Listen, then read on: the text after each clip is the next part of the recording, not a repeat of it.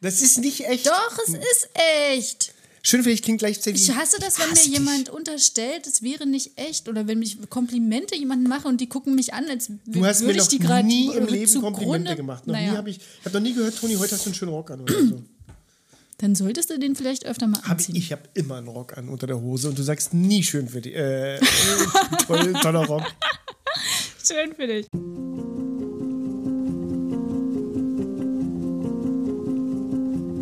Wir fühlen. Impressionen von Marie und Toni.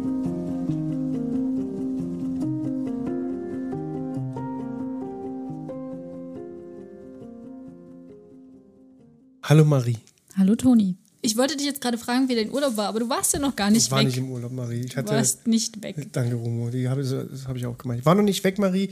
Ich war, ähm, ich habe andere Projekte angefangen, die mir wichtiger erschienen. Und Urlaub kommt noch in zwei, drei Wochen. Welche Projekte? Möchtest du darüber reden?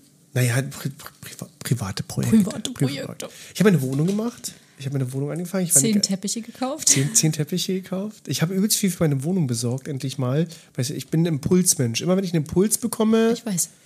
dann mache ich irgendwas. Und Ich das weiß. war so. Ich habe dann, ich habe dann so vor mich hin, vor mich hin, vor mich hin gelebt und fand das cool. Und dann kriege ich einen Impuls von, das machst du jetzt. Das ist der einzige Grund, warum ich in diesem Beruf bin, weil es ein Impuls war. Und so habe ich dann irgendwann gesagt, so, ich mache jetzt irgendwie meine Wohnung und dann habe ich irgendwie alte Sachen rausgeräumt, neue Sachen reingeräumt. Und dann ist meine Wohnung soweit fertig und jetzt äh, will ich in Urlaub fahren, noch, weil ich den ganzen Sommer immer noch frei habe. Ans Meer. Ich fahre ans Meer und ich wollte noch nach Dänemark fahren, aber ich glaube nicht, dass es klappen wird. Aber ich war zwei Wochen ans Meer, das ist noch die Überlegung. Und in die Türkei fliege ich auch nochmal dieses Jahr. Worüber reden wir heute? Wir wollten über Alltägliches reden. Das klingt ziemlich langweilig. Das klingt richtig Alltäg- langweilig. Alltägliches Leben, wo ich langweilig. ne? Alltägliche Herausforderungen. Also ähm, wir haben geredet über Veganismus und den Klimawandel und ähm, über das Elternsein, was für Herausforderungen das alltägliche Leben an uns stellt und was wir schaffen können und was wir schaffen wollen und wo wir uns vielleicht den Druck rausnehmen können. Oder vielleicht auch nicht Oder nur sollten. Eltern da sein, sondern eben auch im pädagogischen Alltag, oder? Ist das Thema ja, also gerade Veganismus oder ähm, Klimawandel ist auch ein wichtiges Thema in der, in der Pädagogik. Ja, ich meine, was, ich glaube, du willst auf was anderes hinaus als ich. Ne, ich, ich, ich, ich, glaube, ich, also ich verstehe ja, was du ungefähr willst, aber ich dachte nur, das Thema, also was wir jetzt, äh, wie Klimawandel oder, oder, oder Veganismus, ist ja, also alle Menschen, die mit Kindern zu tun haben, haben ja, stehen ja vor dieser Herausforderung vielleicht. Weißt du? Die Mamas in anderer Form und die Papas in anderer Form, sicherlich. Aber pädagogische Fachkräfte mit dem pädagogischen Auftrag, ja. Lass es uns einfach probieren. Welche, welche Herausforderungen im Alltag hast du denn als Mama wahrgenommen? Heute oder? so viel. Na, was, dir, was, was ist dir am meisten im Kopf geblieben, wo du sagst, da ist eine Herausforderung mit diesem Thema, wo ich, wo ich, wo ich echt an meine Grenzen gekommen bin. Also wo ich auf so, wo ich auf wo ich so eine Ambivalenz fahre, weil ich nicht genau weiß, was mache ich denn jetzt eigentlich in dieser Situation. Also, was mir immer, also es sind ganz viele Themen. Was mir ganz doll in Erinnerung geblieben ist, ist das erste Jahr, weil das einfach richtig Horror war. Und erstes Kind, erstes Jahr ist so ein, du musst ja selber erstmal dich neu entdecken. Also du hast ja dann eine ganz andere Rolle. Große Themen waren bei mir immer das Thema Stillen, vor allem auch in der Öffentlichkeit, ähm, weil es da einfach total ambivalent ist und du es niemandem recht machen kannst. Und dann hast du so den Druck von außen und den inneren Druck, weil du musst ja unbedingt ein Jahr voll oder sechs Monate voll stillen und so, also du, und dann kommen welche, die sagen alle vier Stunden und dann gibt es aber welche, die sagen nach Bedarf stillen, aber wenn dein Kind jede halbe Stunde trinken will, ist das dann auch noch Bedarf oder ist es dann nur Beruhigungsnuckeln? Und es gibt einfach so viele Meinungen und so große Schmerzen an den Brustwarzen. Ja, glaube ich auch. Ähm, das ist schon echt, ähm, das, also das, ich weiß, Stillen war richtig, das war ein richtig großes Thema, wo ich dann erst ganz zum Ende hin, also der hat sich, mein Sohn hat sich mit sieben Monaten selbst abgestillt und ganz zum Ende hin habe ich so ein bisschen im Einklang mit mir leben können. Also da habe ich dann so einen Weg für mich gefunden irgendwann. Da habe ich mich auch einfach auf die Straße gesetzt und gesagt, gut, dann stille ich dich jetzt. Also ich bin doch nicht, ich werde doch jetzt dich hier nicht sonst wohin schleppen, damit sich irgendwelche Menschen nicht gestört fühlen von meinen nackten Brüsten. Und man könnte meinen, so wie ich dich erkenne, dass dir das eigentlich, weißt du, so eine Person, der das vollkommen egal wäre. Also jeder könnte ja von sich behaupten, den still ich halt einfach. Aber ich glaube, in so einer Rolle, in der du da warst, wird man gesellschaftlich so beäugt und angeguckt, dass du, dass man sich da wirklich schon eingeengt fühlt. Ich habe mich auch davor gar nicht damit auseinandergesetzt, mhm. tatsächlich. Also ich habe so stillen war für mich, ja, das ja, läuft schon, was ja. soll da, was soll da passieren? So, ne? Und es war aber nicht so. Ganz am Anfang ich, war mir das unangenehm, meine ja. Brüste quasi in der Öffentlichkeit rauszuholen. Und ähm, habe dann quasi die Wohnung ja fast gar nicht verlassen, weil du es ja nicht kannst. Weil wenn du nach Bedarf stillst, und der so unterschiedlich ist bei deinem Kind, dass du es nicht absehen kannst, dann kannst du, wenn du nicht in der Öffentlichkeit stillst, eigentlich ein Jahr lang nicht rausgehen. Hast du, hast du alltägliche Situationen gespürt, wo man dich, wo, also wo man, oder waren das so Glaubenssätze, die du mitgetragen hast, oder konntest du alltägliche Situationen spüren, dass du kurz davor warst zu stillen und du hast die Blicke gespürt und gemerkt und dir wurden Sätze gesagt von familiären Umfeld oder wie auch immer, da muss man ja aufpassen, das sollte man jetzt nicht in der Öffentlichkeit machen oder wie auch immer. Oder war das einfach nur ein Glaubenssatz deiner eigenen, also deiner eigenen Na, Es waren Berichte, die ich von anderen Müttern gehört hatten, die im Café zum Beispiel angesprochen mhm. worden sind von älteren Menschen, die gesagt haben, warum können sie es nicht zu Hause machen? Ja. So, mir persönlich ist das zum Glück nicht passiert.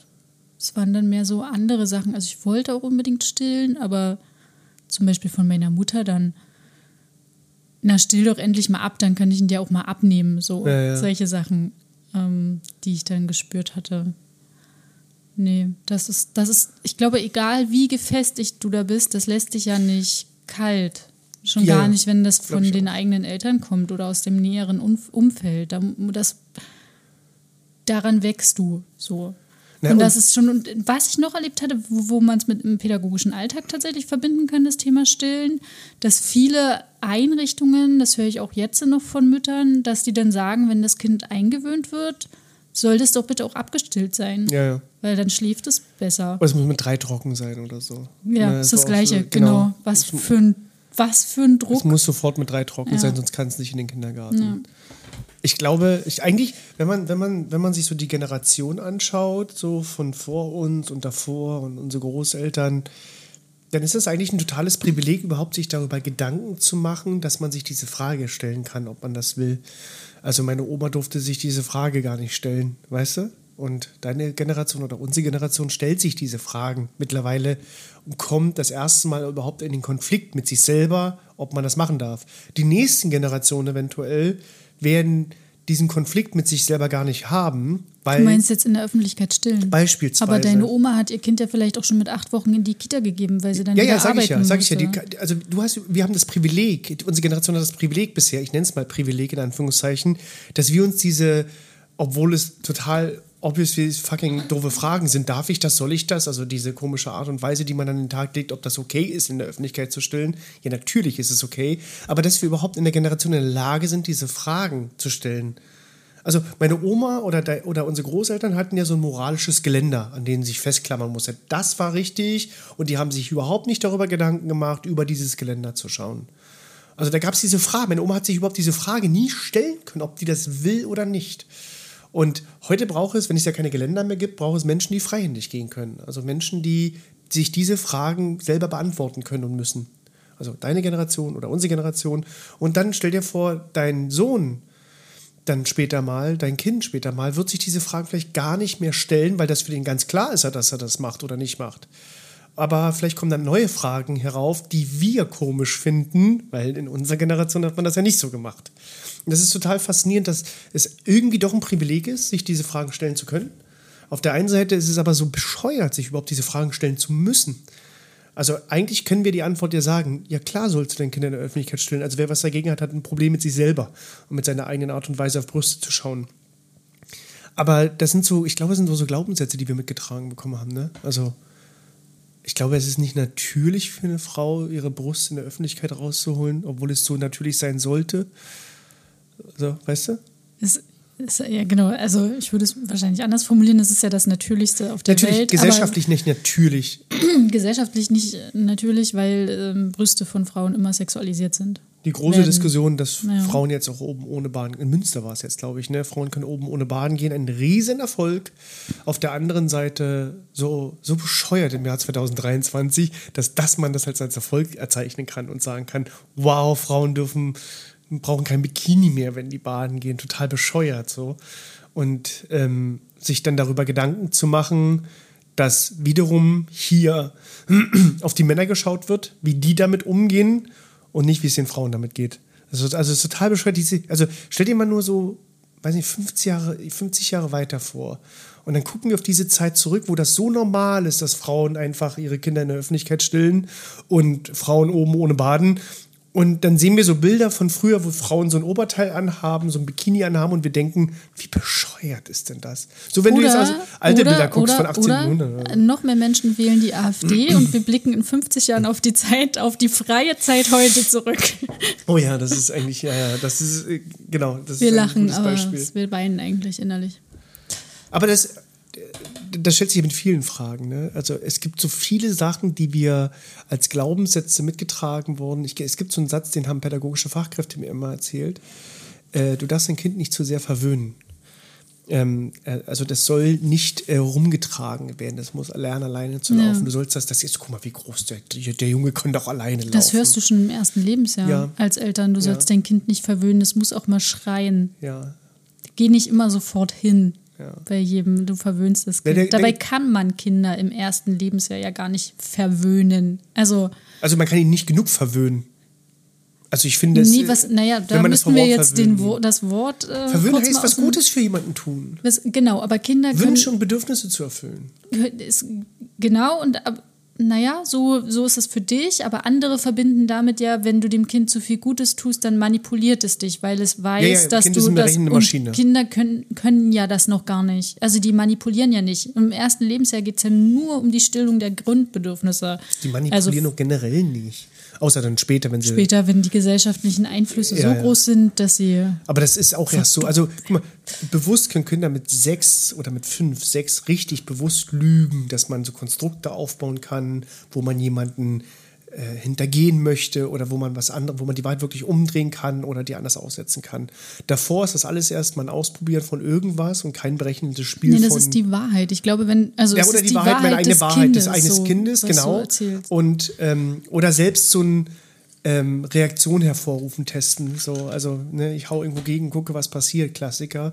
Aber dieses Berechnende von, wenn ich mich auf den Boden schmeiße und weine, darf es die Bedürfnisse nicht erfüllt bekommen, weil sonst schmeißt sich ja immer auf den Boden, hat gelernt, damit durchzukommen. Also wie so ein wie so, ein, also wie so eine gar nicht- Maschine. genau, wie so, und ich würde ja, also noch krasser, das ist ja immer das Beispiel, mit dem jedes Kind kann schlafen lernen. Kinder schreien abends nur, damit sie die, die Eltern, weiß ich nicht.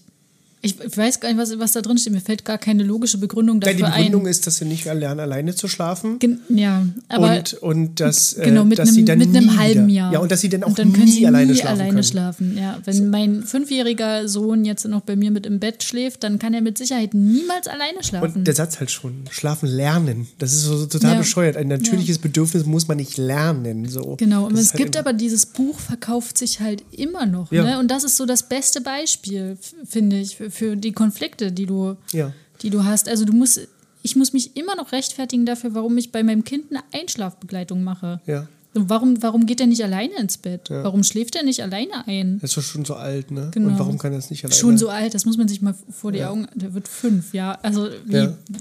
Ah, oh, Und Naja. Wie du gerade gesagt hast, diese, diese, diese Bücher, was du ja gerade gesagt hast, der Klassiker ist ja, äh, lass das Kind mal schreien, das stärkt die Lungen. ja, genau. Von Johanna Hara, das Buch, die deutsche Mutter und ihr erstes Kind. Das habe ich sehr oft in der, in, der, in der Beratung, dieses Buch. Und wenn man sich so, ich habe da, ich nehme mir Zitate aus diesem Buch und zeige die pädagogischen Fachkräften, um einfach mal zu gucken, kennen die das? Und dann habe ich so zehn gängige Zitate und dann merkt man, wow, alle davon kennen wir. Das sind alles Glaubenssätze, die ich von meiner Oma bekommen habe. Vor kurzem hat sich eine gemeldet, die gesagt hat, Herr Kohl, ist genau so, wenn meine Mama bei mir zu Besuch ist und das Kind schreit, sagt die genau das. Ja. Lass es doch mal schreien. Das stärkt die Lungen erstens und das muss auch mal lernen, alleine zu sein. Und dieses Buch gibt es, liegt heute noch in pädagogischen Einrichtungen und ist ähm, ähm, bei Omas und Opas und Großeltern oder Mamas und Papas so unglaublich beliebt. Und das Buch wurde erweitert durch dein Buch zum Beispiel, was du gerade erwähnt hast, dieses Jedes Kind kann schlafen lernen, die Glaubenssätze. Oder durch ähm, Michael Winterhoff, warum unsere Kinder Tyrannen werden. Ja. Dieses Wort Tyrann kommt aus dem Buch von Johanna Hara, der kleine Haustyrann. Und Michael Winterhoff greift dieses Narrativ auf und macht den besten, den besten, den in Anführungsstrichen besten Erziehungsratgeber, der bestverkaufteste Erziehungsratgeber, wird in alle Talkshows eingeladen und hat drei Bücher geschrieben. Und das ist noch nicht lange her. Und das ist noch nicht lange her. 2008 das erste Buch, 2008, 2009 rum das erste Buch, warum unsere Kinder Tyrannen werden millionenfach verkauft. In der, in der Ausbildung von pädagogischen Fachkräften wird dieses Buch genutzt, also wird als Fachinhalt genommen. Und da steht, ich kenne das Buch, ich habe es mehrfach gelesen, derselbe Quark drin. Aber es wird ja heute jetzt nicht mehr Jo, genutzt. doch. Jetzt, obwohl er unter Obwohl der Anklage angeklagt steht. ist, ist dieses Buch immer noch hochgerankt. Man zitiert pädagogische Fachkräfte, zitieren das im Buch immer noch und so weiter. Der, der Mann hat so viele Probleme. Dass, also sein Buch wurde so zerrissen von wirklichen, wirklichen renommierten, äh, renommierten Hirnforschern, ähm, dass es nicht okay ist, was da drin steht, dass es totaler Nonsens ist, weil der so negativ auf Kinder blickt und so defizitär auf Kinder blickt. Ähm, aufgrund seiner Eignung als Psychiater sieht er ja diese Sonderfälle in Anführungszeiten und definiert dadurch. Sein letztes Buch, was ich gelesen habe, war Warum Deutschland verdummt. Entschuldigung. Warum Deutschland verdummt. Das habe ich gelesen 2018 oder 19. Warum hast du es gelesen? Na, um, um zu wissen, was der schreibt, um zu wissen, ich, ich, wenn man sich in seiner eigenen Bubble befindet, kommt man nicht weiter. Man muss Dinge lesen. Was? Und dann lese ich dieses Buch und dann zitiert er so LehrerInnen, die total überfordert sind, weil der, weil der Unterricht zu offen gestaltet ist, weil der Unterricht nicht mehr frontal ist. Weil der Unterricht nicht mehr, die Lehrerin ist nicht mehr die ähm, pädagogische Fachkraft, die Respekt verdient, so wie früher.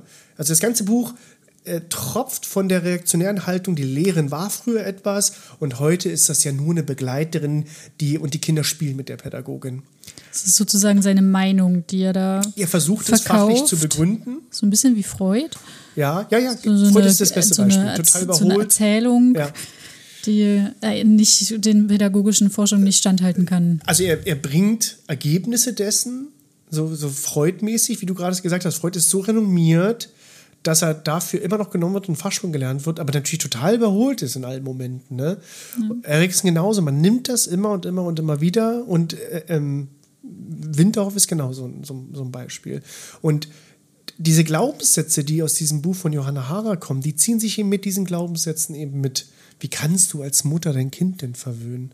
Das Kind muss auf die harte, starke Welt vorbereitet werden. So. Ja. Und ich glaube, daher kommt das. Und ich glaube, je älter, also je, je wir, von der Generation von Johanna Hara wegkommen, umso weniger kommen diese Glaubenssätze. Aber dann geben wir den Kindern neue Glaubenssätze aus unserer Zeit. Genau, und dann, mein Kind würde mir später mal sagen, wie konntest du nur? Ja, Da freue ich mich schon drauf.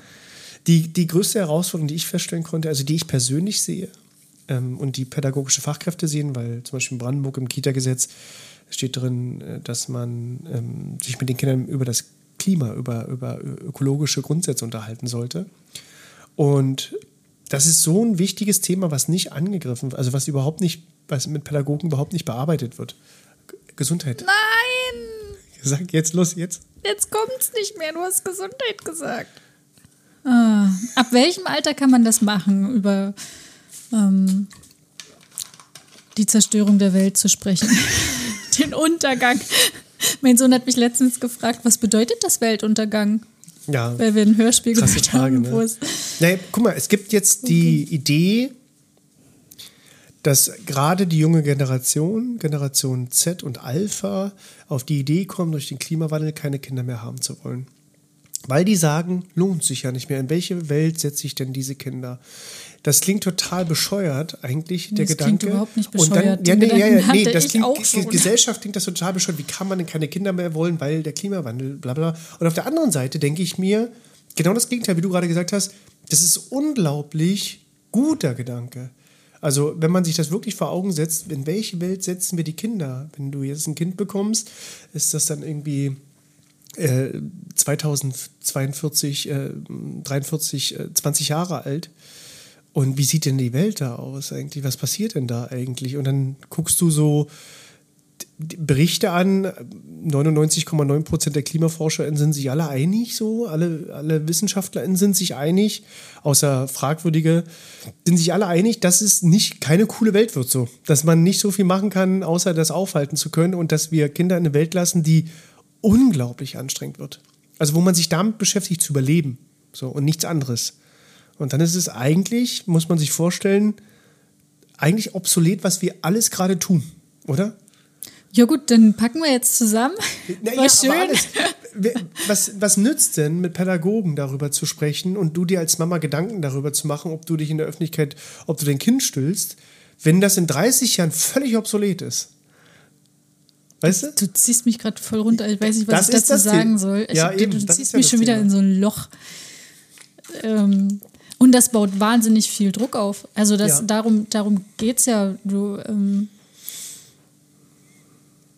also dann kann ich. Oh. Ja, aber du hast gerade gefragt, wie man mit Kindern darüber redet, wenn man sich aber als erstes selber mal die Frage stellt. Und du hast selber mal, du hast gerade ja gesagt, die Frage ist total nicht bescheuert, sich zu fragen, ob man Kinder soll, äh, haben möchte in dieser Welt. Und erstmal ist alles obsolet, weil erstmal muss sich alles dem nach hinten anstellen. Und ich glaube, dass das eine Sache ist, die wir in der Pädagogik überhaupt nicht, also das wird überhaupt nicht also es wird überhaupt nicht wahrgenommen. Ich habe das noch nie gehört, dass Pädagogen mir mit mir darüber reden. Noch nie. Oder dass es beachtet wird irgendwie. Also wenn ich so überlege, so Festvorbereitung oder irgendwas, dann gehen wir noch schnell zum Teddy und kaufen das und ja. das und das und das. Ähm, und nehmen wir das Wegwerfgeschirr, weil das ist ja einfacher und das Plastikgeschirr, weil das ja. weicht nicht so schnell durch wie ja. das ähm, Papierzeug. Ja, total. So.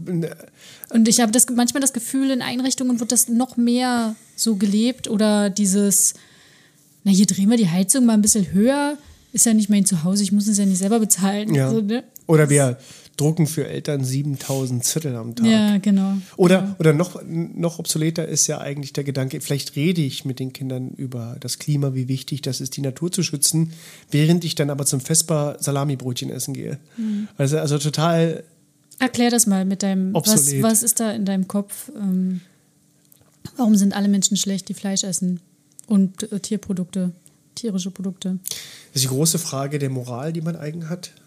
Und Veganismus bedeutet, alle Lebens, äh, Lebenswesen ähm, ähm, wahrzunehmen und zu schützen. Alle Lebenswe äh, Lebewesen. Und da macht man eben beim, wie der, wie der gute Deutsche beim Hund den Streicheln war und das Schwein schlachten war. Und Veganismus will da keinen Unterschied machen. Der sagt, alle Tiere, alle Lebewesen auf der Welt haben das Recht zu leben. Und jetzt erklärst du noch, was das mit dem Klima zu tun hat? Naja, eigentlich kann man es ganz klar zusammenhalten. Der einzige Aspekt, den Klimawandel aufzuhalten und also zu stoppen, wir kriegen den ja, äh, nicht zu stoppen, sondern zu, zu verlangsamen, kann man ja sagen. Gestoppt kriegen man ja nicht mehr. Zu verlangsamen ist vegan zu leben. Keine tierischen Produkte mehr Warum? wahrzunehmen. Na, weil alle, alle Sachen, die mit, also Sojaanbau und alles, alles, was du an, an Landwirtschaft benutzt und äh, Methan, das ausgestoßen wird von Kühen, ähm, also der, es gibt so eine unglaublich tolle Statistiken. Marc Benecke ist ein ganz guter Mensch, der bei YouTube können Sie das angucken, Marc Benecke, der zeigt immer so Klimaberichte und zeigt immer mit Statistiken. Und der, der, der Mann ist so gut, weil der nichts anderes macht als Berechnung. Der sagt selber, ich habe keine Meinung zu dem Klimawandel, das ist mir alles egal, sondern ich halte mich nur an messbaren Sachen, die wir wissen. Ich habe keine Haltung, keine Meinung, keine Idee, keine Philosophie, ich will niemanden überzeugen, ich, ich gebe nur Daten und Fakten weiter. Und er gibt Daten und Fakten genauso trocken weiter und sagt, wenn wir das weitermachen, und dann zeigt er eben genau auf, was alles für diesen Klimawandel verantwortlich ist. Und ganz oben steht Tiere, also Massentierhaltung und ähm, ähm, ähm, schon alleine Vegetarier zu sein hilft nicht, sondern Veganer zu sein hilft. Vegetarier machen es teilweise noch schlimmer, sagt man so schön. Ja, leider ist es so, weil Vegetarier halten Tiere so lange am Leben, bis sie dann später sterben, weil die ja die Milch einfach brauchen. Ne? Also die sterben, also wenn du jetzt eine Milchkuh so. hast. Nee, ja. genau. Nee, das, ich trinke ja keine Milch. Ja, also, oder Käse. Alles, was ihn. Ne, alles Den kann ich ja auch nicht mehr essen, weil da ja Lab drin ist. Und äh, VeganerInnen leben genauso. Ich, ich nehme keine tierischen Produkte. Das beginnt beim. Das beginnt bei, bei Leder an, an oder es beginnt äh, bei Leder an der Kleidung, das beginnt, also guck mal, wie paradox das in vielen Momenten ist. Wenn ich jetzt mit einem Pelz ankommen würde, mit einem Echtpelz, mit einem Nerzpelz, da würdest du denken, um Gottes Willen, was ist mit dir verkehrt? Habe ich aber Lederschuhe, würde jeder sagen, ist okay halt. Und das ist das, das ist das Beispiel, dass wir das so wahrnehmen, dass das irgendwie okay ist. Dass ich einen Hund streichel, aber währenddessen esse ich, esse ich ein Schwein, also esse ich ein totes, äh, ein Stück Fleisch vom toten Schwein und so. Und das ist so paradox, wenn ich jetzt hier ein Schwein treten würde oder kaputt schlagen würde, totschlagen würde, würden alle denken, was ist denn mit dir verkehrt? Aber wenn das nächsten Tag ein Bolzenschussgerät irgendwie bekommt und stirbt und ich esse das, ist es gesellschaftlich okay. Na, weil es so weit weg ist. Also es, Es ist wieder das, das Hörbuch, was ich gerade höre, da wird es ja auch in der, ähm, redet sie auch über die Hirnforschung und da geht es halt darum, dass es einfach so weit weg von dir ist, dass du es dir gedanklich zwar, Ja. Also du kann, ich kann, kann mir das jetzt vorstellen, wie so ein Schwein mit Ja. einem Bolzenschussgerät, aber es ist, es ist mir zu, es ist zu weit weg Ja. von meiner Realität, als dass es meine Gedanken und dadurch meine Gefühle beeinflussen Ja, würde. das macht es eben so schwer. genau. Diese kognitive Dissonanz zu haben, zu sagen, wenn ich das nicht sehe, was passiert, dann habe ich damit weniger Probleme. Wenn ich nicht selber, ich bin ja nicht der Mörder dessen Schwein, sondern ich bin nur der Nutzer. Dass aber mein Nutzverhalten das Schwein zum Sterben bringt, muss erstmal hier oben verstanden werden. Und wie kann ich das jetzt, äh, wenn das Erwachsene schon nicht verstehen, wie kann ich das den Kindern Ja. mitgeben, Und- ohne sie zu verstören? Ja, und das ist ganz schwer, weil wenn ich mit erwachsenen Menschen darüber rede, dass zum Beispiel, wenn sie über das Klima mit Kindern reden, äh, darf das Thema Veganismus, also du machst ja mit Kindern auch Kinderphilosophie und dann muss eine Frage den Kindern gestellt werden, im adäquaten Alter, dürfen wir Tiere essen? Und was ist das adäquate Alter?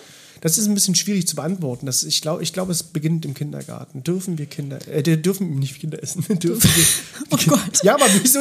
Ja, aber dürfen wir Kalbe. Kinder von, von, von Tieren essen, weißt du? Und Ja. dann und Kälber und Lämmer. genau dürfen ja. wir das essen und eigentlich natürlich nicht so. Und aber wir haben das gottgegebene Recht bekommen. Wir sind mächtiger und wir dürfen das halt irgendwie. Mein Kind weiß das. Also der weiß, ich sag auch nicht, du isst Fleisch, sondern ich sag dann, das ist Schwein, das ist Kuh, das ist keine Ahnung was. Ähm, Und er sagt dann, okay, ich brauche jetzt aber, ich will jetzt Fleisch, also ich will das jetzt so. Äh, Der weiß das und ich glaube, ich glaube, er hat es auch verstanden Ja. so. Aber trotzdem hat er sich dafür entschieden, Ja. das weiter zu essen. Was kann ich da tun? Naja, erstmal ist, ist die Frage, was man selber vorlebt. Also ob man selber, also immer die Vorbilder, wo, lernt, wo, wo sieht er, dass Fleisch gegessen wird? Er kann das ja nur erfahren und sowas sagen, wenn er Menschen sieht, die Fleisch essen. Also, also wenn das natürlich gegeben Oder ist. einfach irgendwo hingeht. Es wird doch überall ja. nur Bratwurst verkauft. Ja, meine ich ja, meine ich ja. So. Das heißt, das heißt, wenn ich das als normal ansehe und das mal probiere Mhm. und dann das kannst du es gleich wie mit Zucker machen, dann will ich halt Zucker haben. So, dann, also du hast dasselbe Problem, weil Fleisch schmeckt ja. Aber es ist ja ist es gesellschaftlich, ja- es ist ja ein guter dann Geschmack. ist es ja was, was ich alleine gar nicht vielleicht. Ich, Im Urlaub ist das beste Beispiel. Ähm, wollten wir schnell mit den Kindern noch was essen gehen und ähm, an dem Stand gab es nichts, nichts. Vegetarisches. Kein einziges Produkt. Ich musste mir dann nur, stell dir mal vor, nur als, Pommes stell dir mal als bestellen Veganer quasi. vor, da hast du noch mehr Probleme. Und, ja, aber was, also was, was, was, was kann ich da tun? Da ist ja mein, Du bist ist ja, ist ja, ja. zu Ende. Meine Handlungsmöglichkeiten sind dort ja, also du nicht kannst, mehr vorhanden. das ist die Schwierigkeit in der liberalen Pädagogik und eigentlich diesem wichtigen Thema wie Klimawandel, das irgendwie mh, sozusagen so hinzusetzen, dass man sagt, ich, äh, ich übergebe dem Kind nicht, wie mit Religion. Ich will nicht, ich will, dass das Kind alleine Glauben hat an irgendwas, was es gut findet, aber irgendwie ist ja auch meine Religion und ich will das irgendwie weitergeben. Ich glaube, ich, ich glaube, das ist ganz schwer und ich glaube, hier muss es ganzheitlich angesetzt werden. Also warum wird in pädagogischen Einrichtungen überhaupt noch Fleisch gegessen? Die Frage muss sich gestellt werden. Das stimmt, ja. Ja, warum kann man, man kann so tolle Gerichte machen ohne Fleisch und viele Einrichtungen machen. Vor kurzem gab es einen wunderbaren Artikel. Der war irgendwie aus dem Schwabenland, glaube ich. Da hat, äh, da hat ein, äh, Landkreis endlich gesagt, wir in unseren Einrichtungen wird kein Fleisch mehr gegessen. Und die Eltern auf die Barrikaden gegangen und die Begründung des Landkreises war, es ist halt günstiger. der moralische Aspekt ist vollkommen irrelevant gewesen. Es ist halt günstiger. So. Und du siehst ja auch im Supermarkt mittlerweile Alternativen. Das heißt, dass wir, also das ist ja eine Generationsfrage. Du versuchst ja nicht jetzt mit dieser Generation, deswegen kommt ja die Idee der letzten Generation auch, weil es mehr Generationen werden wir vielleicht wahrscheinlich nicht ganz haben werden. Oh Gott. aber, aber deswegen, das ist ja ein Generationskonflikt, der da aufkommt. Also du kriegst ja vielleicht die 89-jährige, äh, kriegst du nicht überzeugt, kein Fleisch mehr zu essen oder, oder, oder Veganerin zu werden. Das kriegst du vielleicht nicht hin.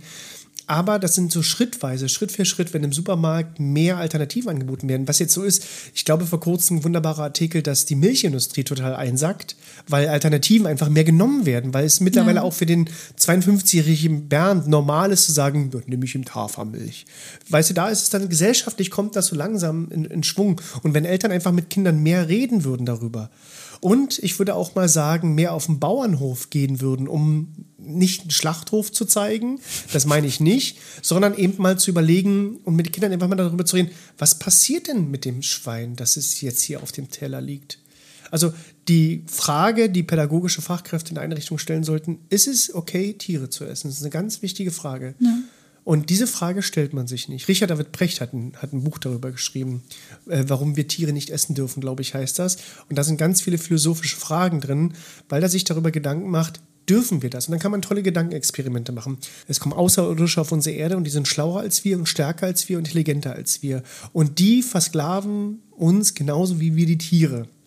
Und dann nehmen die, manche von uns nehmen die, die zum Streicheln und sagen, du bist mein Haustier, ich mag dich. Und andere werden die geschlachtet. Pelzigen. Die Pelzigen, genau, die mit Bärten, ich zum Beispiel. Und die anderen gehen, gehen ins, ins Schlachthaus und werden geschlachtet. Das ist ein bisschen wie bei The Walking Dead. Ganz am Anfang, in der, ja. weiß ich nicht, wie vierten Staffel, essen die doch auch. Ja, genau. Und dann stellen wir uns die Frage, und dann fragt irgendwann mal ein Mensch diesen Außerirdischen, warum macht ihr das Grausame mit uns? Warum seid ihr so? Was ist los? Und dann ist die Antwort, ja, ihr schmeckt uns halt. Ja. Und das ist das einzige Argument, was man geben kann. Es ist halt, okay, wir schmeckt. Es gibt ja kein logisches Argument, Fleisch zu essen. Ja. Also alle Argumente sprechen ja dagegen. Und ich glaube, wenn man mit Kindern damit anfängt, wird auch eventuell, ähm, weiß ich nicht, der Max in der pädagogischen Einrichtung dann mit 14 vielleicht überlegen, ich sollte vielleicht kein Fleisch mehr essen. Ich glaube, es wäre halt auch einfach schon viel gemacht, wenn, wie, wie du schon gesagt hast, wenn die Einrichtungen sich dafür entscheiden würden, nur vegetarisches ähm, Essen anzubieten. Veganes. Veganes Essen das ist ein Unterschied. Ich will nur mal sagen, vegan und vegetarisch ein groß bedeutender Unterschied. Ich, das weiß also ich. auch für, für, für ZuhörerInnen, die wir jetzt haben, dass vegetarisch nicht reicht. Aber, oh Mann, und da sind wir wieder bei dem alltäglichen Druck so den, den ähm, sowohl nee, Einrichtungen als auch Ich sag mal so, dann hätten wir nicht viel gewonnen, sagen wir es mal so. Aber du musst ja irgendwo anfangen und das, das macht Druck. Also du kannst mich ja jetzt nicht verurteilen. Ich habe mich entschieden, ich kaufe kein Fleisch mehr und ich trinke Hafermilch. So, das sind die Sachen, die ich jetzt gerade, das ist das, was ich schaffe. Und mehr schaffe ich gerade nicht, weil ich muss ja auch noch Müll trennen. Ich muss aufpassen, dass mein Kind nicht zu lange am Wasserhahn rumspielt. Ähm, ich muss aufpassen, dass er keine Pflanzen abreißt. Ich darf ihm keine Süßigkeiten kaufen ähm, und so weiter und so fort. Aber also das sind einfach so alles in ich bin allem. Bei dir. Ich bin bei dir. Ich, ich will auch nicht missionieren, aber der Kosten- und Nutzenfaktor, dass er Wasser mehr laufen lässt, ist prozentual unglaublich gering zum Veganismus. Also es, es kann, du kannst nichts Besseres machen, als ähm, ähm, Veganerin zu werden. Also, gibt, also du kannst, dann kannst du noch mal, noch mal mehr Wasser laufen lassen als das. Das spielt kaum eine Rolle. Der, Auf, der Aufwiegungsprozess ist. Der ist lässt viel, unglaublich viel Wasser laufen und ich mache nichts mehr dagegen. Ich mache die Badtür zu. Ich will nur sagen, der, der Sprung, wenn wir jetzt sagen, wir bieten in pädagogische Einrichtungen vegetarisches Essen an, ist der Sprung zum Vegan. Also dann ist der Kosten- und Nutzenaufwand unglaublich schwach. Ich wollte damit sagen, du musst halt, du musst halt irgendwo anfangen. Dann lass doch gleich vegan. So. Genau, und dann Essen. kommen aber wieder die Eltern oder PädagogInnen oder ErnährungswissenschaftlerInnen, die sagen, Kinder brauchen aber die und die Nährstoffe. Ja, ich, es gibt auch, es gibt auch Klimaforscher, die sagen, also der Klimawandel ist ja nicht so menschengemacht, ne? Ist ja, die Sonne ist ja schuld. Also du musst ja Genau, anfangen, äh. über deine Ernährung Gedanken zu machen, über das du ja vorher nicht Gedanken gemacht hast. So. Ne, weil es Gewohnheit war. Richtig, Und du ich glaube, das ist halt wieder, das ist, also das, ich stelle mir das gar nicht so kompliziert vor. Also ich, wenn ich meine Ernährung umstelle, dann muss ich mich halt Ja. mal fünf Wochen, wie lange dauert es, eine Gewohnheit zu ändern? Sieben Wochen. Sieben Wochen muss ich den, mich halt mal anstrengen und dann, das glaube ich, ist gar nicht so schwer, aber Es ist wirklich nicht schwer. Also es ist, äh, äh, das ist so wie, ich erkläre das immer so wie ein bisschen wie Jonglieren lernen. Kannst du jonglieren? Mit einem Ball. Genau. Und wenn du, wenn du anfängst mit zwei und dann mit drei Bällen zu jonglieren, hat, muss dein Hirn ähm, eine Akrobatik vollführen, was das Hirn noch nie gehabt hat. Also so, so, das Hirn probiert diese Bälle immer heimlich unten weiterzugeben, anstatt diese hochzuwerfen. Weil das für das Hirn unnatürlich ist, das zu machen. Und dann fängst du an und irgendwann geht das. Irgendwann nach, na, weiß ich nicht, nach ein paar Wochen kannst du jonglieren und das ist dann so wie es ein Gehirnfasching. Du fängst dann an, ganz anders zu denken, weil es auf einmal geht.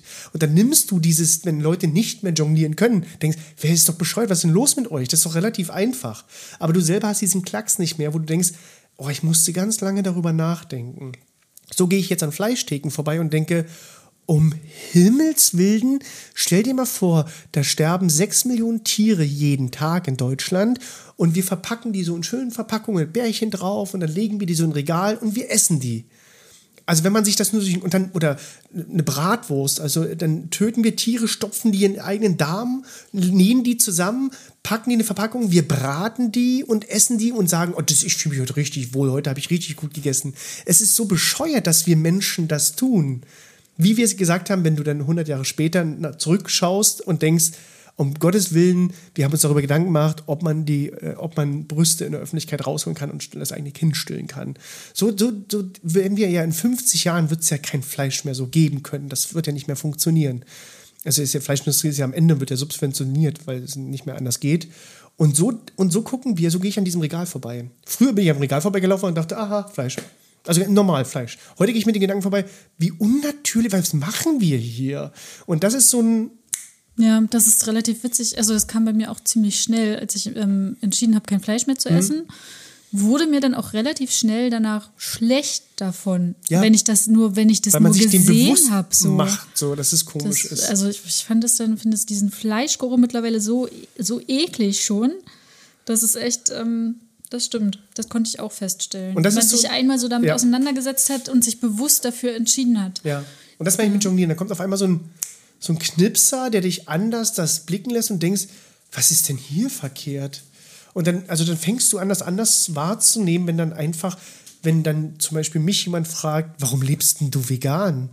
Und ich denke, was ist denn das für Frage? Warum tötest du Tiere und isst Fleisch? Diese Frage muss doch viel wichtiger sein. Und fragst du das dann auch zurück? Ja, natürlich. Also wenn ich, wenn es kommt auf an, in welchem Kontext. Ne? Die meisten verwundern das ja. Du musst ja auch, weil ich, be- also du musst ja das wahrnehmen. Diese Menschen sind ja genauso sozialisiert wie ich. Also das ist ja normal, Fleisch zu essen. Es ist relativ normal, dass wir sagen, wir töten ein Tier und vergasen Küken. So, das passiert jeden Tag und wir sagen, okay, das passiert halt. Und wir essen dann Chicken Nuggets daraus, keine Ahnung. Und dann sagen wir, und dann fragen wir Menschen, die das nicht machen, weil die das moralisch nicht okay finden, warum machst du das nicht? Warum findest du es komisch, Tiere zu vergasen und das nicht zu essen? Eigentlich müsste die Frage anders sein und ich mache das natürlich im beruflichen Kontext, stelle ich die Frage anders und versuche nicht zu fronten, weil ich ja auch weiß, ich bin ja genauso aufgewachsen. Ich verstehe das ja, dass es normal ist. So, der, ist, der Mensch ist noch nicht so weit, das so einer Meta zu gehen und das überblicken zu können, dass das ganz komisch ist, was man da macht. Dass man einfach sagt, aufgrund meines Geschmacks ist okay, dass ich mit Kühe, äh, äh, Küken vergase und die einfach esse. Ich finde schon, dass das relativ logisch klingt, Ja, was du sagst. und es würde mich sagt. wundern, wenn jemand heute diese Doch. Folge hört und danach noch Fleisch essen kann, nach Das deinen Teil, ausführlichen das war ein Teil, Beschreibungen. Mann, weißt du, was mit Küken passiert? Dass die, dass die in so ein, kennst du so Flaschenöffner? Also Flaschenöffner, wo du so, also Flaschenöffner, wo du dir die Flasche aufmachst und so. Ich fürchte, es kommt was ganz Küken, die, bevor die geschreddert werden, müssen, dem muss der Schnabel gekürzt werden. Und dann gibt es so ein Gerät, wo das Bevor die geschreddert werden. ja, damit das, dann muss der Schnabel gekürzt werden des Kükens sozusagen. Wenn es noch lebt, sozusagen. Ja, natürlich. Wird da einfach dieser Küken Schnabel läuft- abge- Richtig, das Küken läuft auf dem Band, das Küken wird genommen, da wird der Schnabel abgemacht, wie so beim Flaschenöffner, und dann wird es in die Schreddermaschine geworfen. Dass da das verboten ist, übrigens, da das verboten ist, Küken zu schreddern, also ist nicht mehr gesellschaftlich so wunderbar angesehen, sonst gibt es kein Biogütesiegel, werden die vergast. Will ich nochmal sagen. Das ist die bessere Variante anscheinend. Und wir wissen heute, Biogütesiegel heißt, dass eine Kuh ein bisschen mehr Freiluft hat. Das ist alles. Also ich habe mal ein bisschen mehr Freiluft. Und wenn man sich so die Tennis-Reportage angesehen hat vor kurzem und ganz andere Sachen, Soko Tierschutz ähm, geht immer wieder, man muss sagen, illegal, weil sich die Politik nicht drum kümmert, in Schlachthöfen und guckt sich dort realistische Szenen an, wie Tiere behandelt werden. Und diese zeigen die dann und dann werden die, werden die Höfe geschlossen, weil das auch bei Biobauern passiert, weil das ganz deutschlandweit passiert, weil das weltweit passiert und wir akzeptieren das. Also wenn immer wenn ich mit Leuten rede und sage, warum isst du Fleisch oder dass ich vegan bin, dann kommt man ins Gespräch, keine Ahnung. Und dann sagt der Mensch immer, ich esse ja eigentlich kein Massentierprodukt, weil ich ja nur beim Biobauern um die Ecke das, also die, die, die, mein Fleisch kaufe. Das ist genau das Gleiche. Und es ist total plakativ eigentlich, weil die Kuh, die ja also die Kuh, die glücklich gestorben ist, ist trotzdem gestorben. Also es spielt ja keine Rolle eigentlich. Und deswegen sollte man eigentlich relativ früh damit anfangen, mit Kindern darüber reden. Dürfen wir Tiere essen? Und die Antwort ist relativ klar. Und weißt du, was smarter ist? Kinder wissen die Antwort. Also Erwachsene wissen die anscheinend nicht, weil wir zu doof sind, aber Kinder sagen relativ einstimmig, nee, dürfen wir nicht. Finde ich nicht gut. Ja, dann ist mein Kind irgendwie merkwürdig? Nein, weil, weil gesellschaftlich dein Kind ja genauso genormt ist und ähm, wie wir alle. So, also wie, Aber er, also er isst in der Kita kein Fleisch, weil die kein, keine, keine Fleischprodukte ähm, anbieten hm. und zu Hause gibt es auch kein Fleisch. Ja. Das Einzige ist bei in der Verwandtschaft halt. Da, da kriegt er das mit. Oder wenn wir in Urlaub fahren und ich mein Kind lieber Fleisch gebe, statt es verhungern zu lassen. ähm, ja. Dann, genau. Ja, weil dein Kind ja vor denselben Herausforderungen steht. Ne? Also das heißt, äh, wenn dein Kind dann wirklich mal auf die Idee kommt, vielleicht zwei Jahre später, und kommt auf die Idee, Mama, jetzt habe ich es, ich will jetzt kein Fleisch mehr essen. Und dann kommt es irgendwie, weiß ich nicht, ihr geht so irgendwo hin und dann merkt es, es gibt nur Fleisch. Weil, wie ich auch vor denselben Herausforderungen stehe, weißt du, wenn ich, wenn ich vom Auftrag irgendwo komme und ich will schnell was essen gehen und ich fahre irgendwo an die Tankstelle oder irgendwo hin, weil ich Heißhunger habe oder irgendwo, es gibt nichts. Es gibt einfach nichts zu essen für mich. Jeder Riegel ist mit Milch. Die veganen Riegel werden nicht eingekauft, weil die zu wenig weggehen. So, es gibt, es gibt nichts so. Bin ich aber in Großstädten wie Berlin und so weiter, ne? Da gibt es an jeder Ecke ein veganes Restaurant. An, an, jeder Ecke könnte ich essen, essen, essen, essen. Und wenn du auf ländlichen Regionen bist, nichts rein, gar nichts so. Das ist das Problem, wird auch dein Sohn später haben, wenn er vegan leben will, dass er an die Grenzen kommt, weil die Gesellschaft einfach sagt, komm, iss jetzt mal Fleisch. Mach das jetzt mal bitte. So weiß ja nichts. Also Deutschland will ja, dass du Fleisch isst. Aber oh, so schlecht, tut mir leid, ist gerade Ja, bei diesem Thema muss man aber muss man eigentlich ziemlich straight die Wahrheit sagen, sonst man kann das nicht verschönigen. Und theoretisch könnte man jedem, der zuhört draußen sagen, gucken Sie sich mal, gucken Sie sich mal so eine, gibt bei YouTube überall zu finden, online irgendwo, gucken Sie mal so eine Schlachthof-Doku an. Also keine, keine hochproduzierte Schlachthof-Doku, wie toll das ist, sondern originale Aufnahmen in einem Schlachthof. Und auch bei einem Biobauern um die Ecke passiert dasselbe. Dann wird eigentlich wird jeder, wie du gerade gesagt hast, jeder, der normal denken kann, wird dann sagen so, okay, ich höre auf. Und theoretisch wissen das alle Menschen, kommen nur an die Grenze, weil eigentlich das Umfeld noch nicht dafür gemacht ist, weil es zu wenige vegane Produkte oder Alternativen gibt, weil man sich mit seiner Ernährung auseinandersetzen muss und weil es ein privilegiertes Thema ist. Ein Mensch, der an der Armutsgrenze lebt, ein Mensch, der ähm, Mensch, der keine Privilegien besitzt ähm, und der, weiß ich nicht, der sich jeden Tag der, der 60 Stunden die Woche knüppeln muss und drei Kinder zu Hause hat und in einer Armutsgrenze lebt, wird sich über dieses Thema wenig Gedanken machen. Es ist ja ein privilegiertes Thema, dass man sich über den Klimawandel Gedanken macht. Das macht die Mama als Krankenpflegerin mit drei Kindern an der Armutsgrenze zu Hause nicht. Die schafft das nicht. Deswegen ist es diesen privilegierten Menschen, deren Pflicht, dieses Thema in Angriff zu nehmen und zu sagen, wir müssen hier was verändern. Weil ich kann nicht äh, nach unten gucken und sagen, Ahmed, hör auf, Fleisch zu essen, obwohl du kaum eine Wohnung findest. So, das kann, ich kann das nicht machen. Ich, muss, ich bin privilegiert und muss das wahrnehmen. Genauso wie beim Feminismus. Privilegierte Leute müssen dieses Thema wahrnehmen. Und so ist es eben mit Fleischessen. Oder mit, mit Veganismus oder Klimawandel. Muss, jede Bewegung kommt von privilegierten Menschen in der Regel.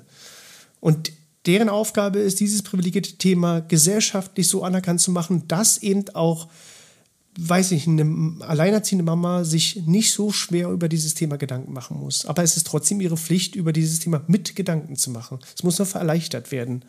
Und ich glaube, wenn man anfängt, im Kindergarten, in der Krippe, wie auch immer, dieses Thema einfach besser einzubauen, dann wird, wird es weniger Probleme geben. Da hast du recht. Ich, also ich habe immer noch ein bisschen, also wirklich, ich, ich habe hab mich ja schon, ich ernähre mich ja schon fleischlos, ne? Und Kuhmilchlos und trotzdem ähm, macht das mir, stößt es mir auf und ich fühle mich so schlecht, also im wahrsten Sinne des Wortes. Mir ist richtig übel, äh, wenn ich mir solche Schilderungen anhöre. Das ist der Grund, warum ich vegan geworden bin. Ich brauche jeden Tag, wo ich Fleisch gegessen habe. Also jeden Tag, wo ich das getan habe, nicht den Tag an sich, sondern jeden Tag, wo ich das gemacht habe, ja. weil, wenn man zurückblickt, das total doof ist. Und ich, mir ist genauso schlecht. Und dann, wenn man einmal diese Moral in sich trägt, und die hat ja jeder Mensch. Man kann nicht sagen, dass die Menschen doof sind. Niemand wird einen Küken töten wollen. Das macht niemand. Selbst die härtesten Typen machen das nicht, weil Menschen in der Regel nicht so sind. Selbst die härtesten die Typen. Die sich so bezeichnen. Ich bin jetzt so ein harter, weiß nicht, was für Motherfucker und mach das nicht. Ein Küken, ein Hund. Die härtesten, die sich als hart bezeichnen, sind meist die tierliebsten. Das sagen sie zumindest. Ich bin so tierlieb. Und dann essen sie trotzdem Schwein, dass es total doof ist. So. Und weißt du, was bei Menschen kommt? Ich glaube, das ist das größte, das ist die größte Problem bei Menschen. Sobald man sich über dieses Thema unterhält, fühlt man sich ja selber persönlich angegriffen, weil man ja dann vielleicht noch nicht vegan lebt. Und dann denkt man ja, ich mache was falsch. Und dann probiert man eben genauso bockig zu sein, bei der die Kinder, jetzt esse ich hier das rechte Schnitzel. Ja. Jetzt ist mir das rechte, ja, ist mir doch egal. Mach doch. Was soll ich, was willst du denn machen? Ist mir doch egal. Und dann fängt dann an, so eine bockige Haltung zu kommen, weil man sich erwischt fühlt. Weil man ja merkt, ja, ich, das ist nicht okay, was ich tue, aber ich will es halt auch nicht ändern. Kognitive Dissonanz. Ich probiere mir das irgendwie schön zu reden, so, ne? Und dann fängt man den an damit, dass man sich das schön redet. Und eigentlich weiß auch der 53-jährige Manfred, äh, ist es halt nie okay, was ich da mache. Ich bin, und dann probiert er sich eben darauf zu berufen, dass es ihm schmeckt oder dass er so erzogen worden ist, keine Ahnung. Ich bin ein Mann, ich brauche Fleisch. Ja, das, die krassesten Sachen habe ich gehört. Also äh, immer wenn ich darüber rede von ähm, wie, wir Menschen sind gemacht, ohne Fleisch ist es ungesund, was totaler Schwachsinn ist, was unglaublich mhm. schon lange widerlegt ist. Oder ähm, was war noch, was habe ich noch vor kurzem gehört? Ähm, zum richtigen Mann sein gehört ein Schnitzel. Ja. Das gehört dazu. Beim Grillen brauche ich doch einen ja. Schnitt, komm mal nicht genau. mit deinem Grünzeug. Beim letzten Mal grillen konnte ich nur Nudelsalat essen. Ja, oder, oder, ja, oder genau, was, was soll ich, von was soll ich mich denn ernähren, wenn ich kein Fleisch mehr ja. essen darf? Dann merkst du, wie einfältig die Ernährungsgedanken Aber, sind. Naja, klar, und das ja überall. Also, mhm. ich, also in den kleineren Orten, Berlin jetzt vielleicht nicht, aber so überall, wo du hinkommst, wie du schon sagst, hast du halt Probleme, irgendwas zu essen zu finden. Das stimmt. Und mit Kind unterwegs ist es halt irgendwie nochmal noch mal schwieriger. Ja. Da, du kannst ja nicht. Ja, das, deswegen, deswegen, liegt es nicht nur an, also deswegen versuche ich, es gibt ja so militante Menschen, die wollen dich überzeugen, das ist egal, in welchem Stand du bist, ob du drei Kinder hast, werd mit vegan so ich nehme das schon wahr, weil ich denke, wow, es muss so anstrengend sein mit drei Kindern und dann lebst du. Ich merke ja selber, wie schwer es sein kann, vegan zu leben, wenn man nicht das Privileg hat, eine Cafeteria um die Ecke zu haben bei der Arbeit und dann kann man immer vegan essen oder so. Sondern wenn man so ziemlich viel struggelt und hin und her fährt, so wie ich, wo du dann angewiesen bist, wenn du in Döbeln sitzt und da gibt es nichts an nichts. Dann so. musst du dir eben heute Abend, wenn du nach Hause kommst, genau deine Brotdose Und da kommt packen. man genauso an die Grenze und denkt, okay, das ist halt scheiße. Warum muss ich mir Dinge vorkochen? Weil Menschen zu dumm sind, vegane Alternativen anzubieten. Was ja nun wirklich nicht ganz schwer ist. Weißt du, es ist ja nicht, aber es macht, ich, wie gesagt, ich gehe zum Bäcker und sage, haben Sie irgendwas Veganes hier? Und die Verkäuferin sagt, bitte, bitte was? Ich sage, was Veganes? Na, wir haben hier, da ist so ein. Käsebrötchen. Ja, genau. Wir haben hier das Mozzarella-Käsebrötchen. Und ich sage, na, was vegan? Die wusste gar nicht, was das ist. Ja. So, also, und die ist Verkäuferin für Backwaren. Also dann merkst du, dass das Thema nicht, also dass vegetarische und vegane Alternativen erstmal vertauscht werden ja, und überhaupt kein Bewusstsein dafür da ist. Ja. Und deswegen kann man keinem Menschen einen Vorwurf machen, Trotzdem sollte man lang, äh, appellieren daran, dass man über dieses Thema mehr redet. Und ich glaube, Kinder haben bessere Antworten als Erwachsene, weil Kinder eben noch nicht so ganz krass sozialisiert worden sind wie der 53-jährige Manfred. Kinder ist ganz klar bewusst, es ist halt nicht okay, Kühe zu töten. Und alle Kinder finden Kühe cool. Weil Kühe einfach cool sind oder Schweine. Oder wenn die, wenn die Küken sehen, hat kein Kind das Bedürfnis, das Küken essen zu wollen. Sondern alle sagen, oh, wie süß und wir wollen das nicht töten.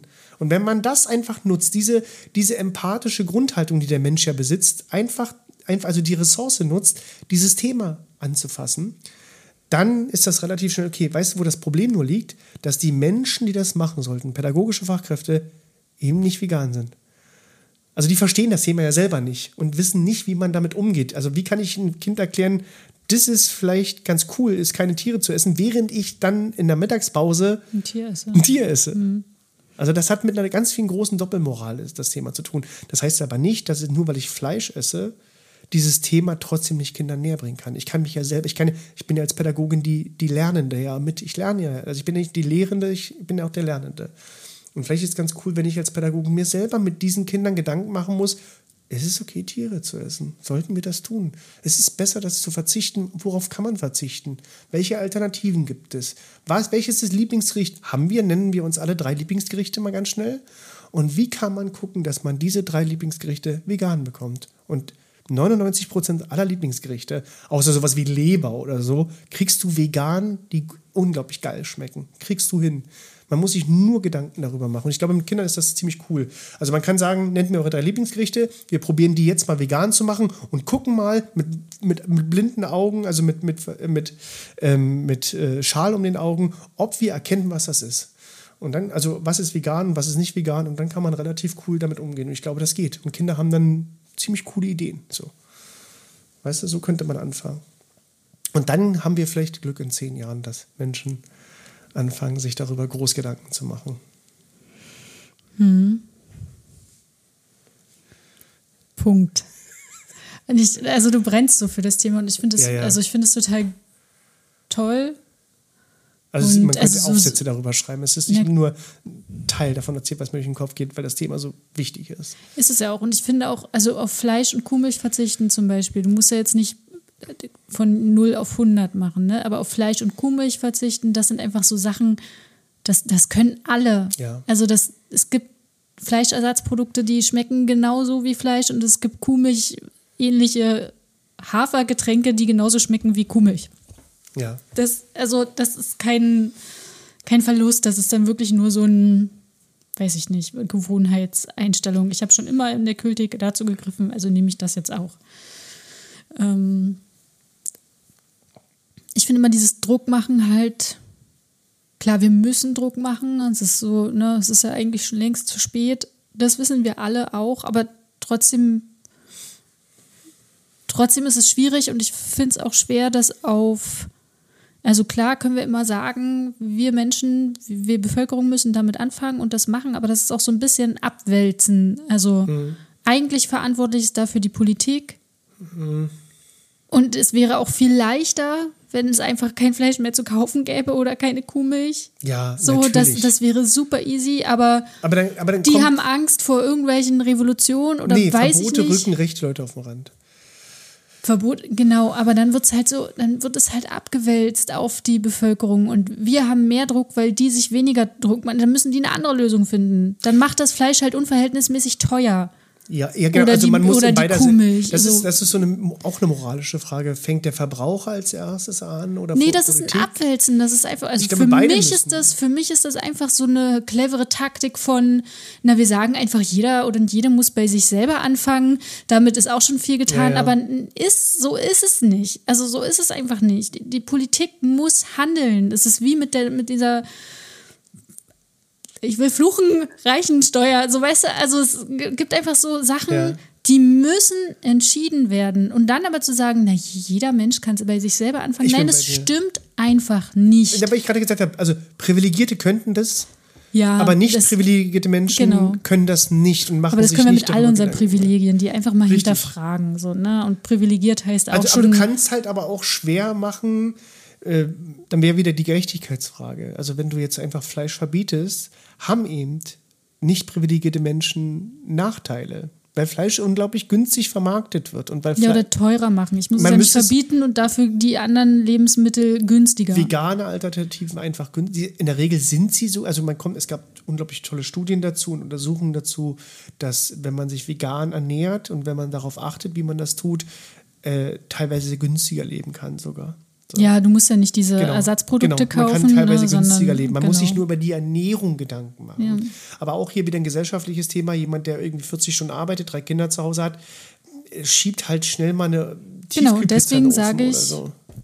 das ist auch Verantwortung von Genau, es muss, es muss für diese Menschen muss es Verantwortung von oben geben. Da, da gebe ich dir total recht, ja. Nichtsdestotrotz will ich damit aber nicht sagen, dass die Einrichtungen jetzt Kita-Hort nicht anfangen können. Also das sind ja große Einrichtungen, die wirklich auch viel ausmachen. Ne? Also wenn ich da 180 Kinder habe, 150 ja. Kinder, dann macht das schon einen Unterschied, ob ich jetzt veganes Essen anbiete jeden Tag oder ob ich jeden Tag fleischhaltiges Essen ja. anbiete. Ja, ähm, ja das stimmt.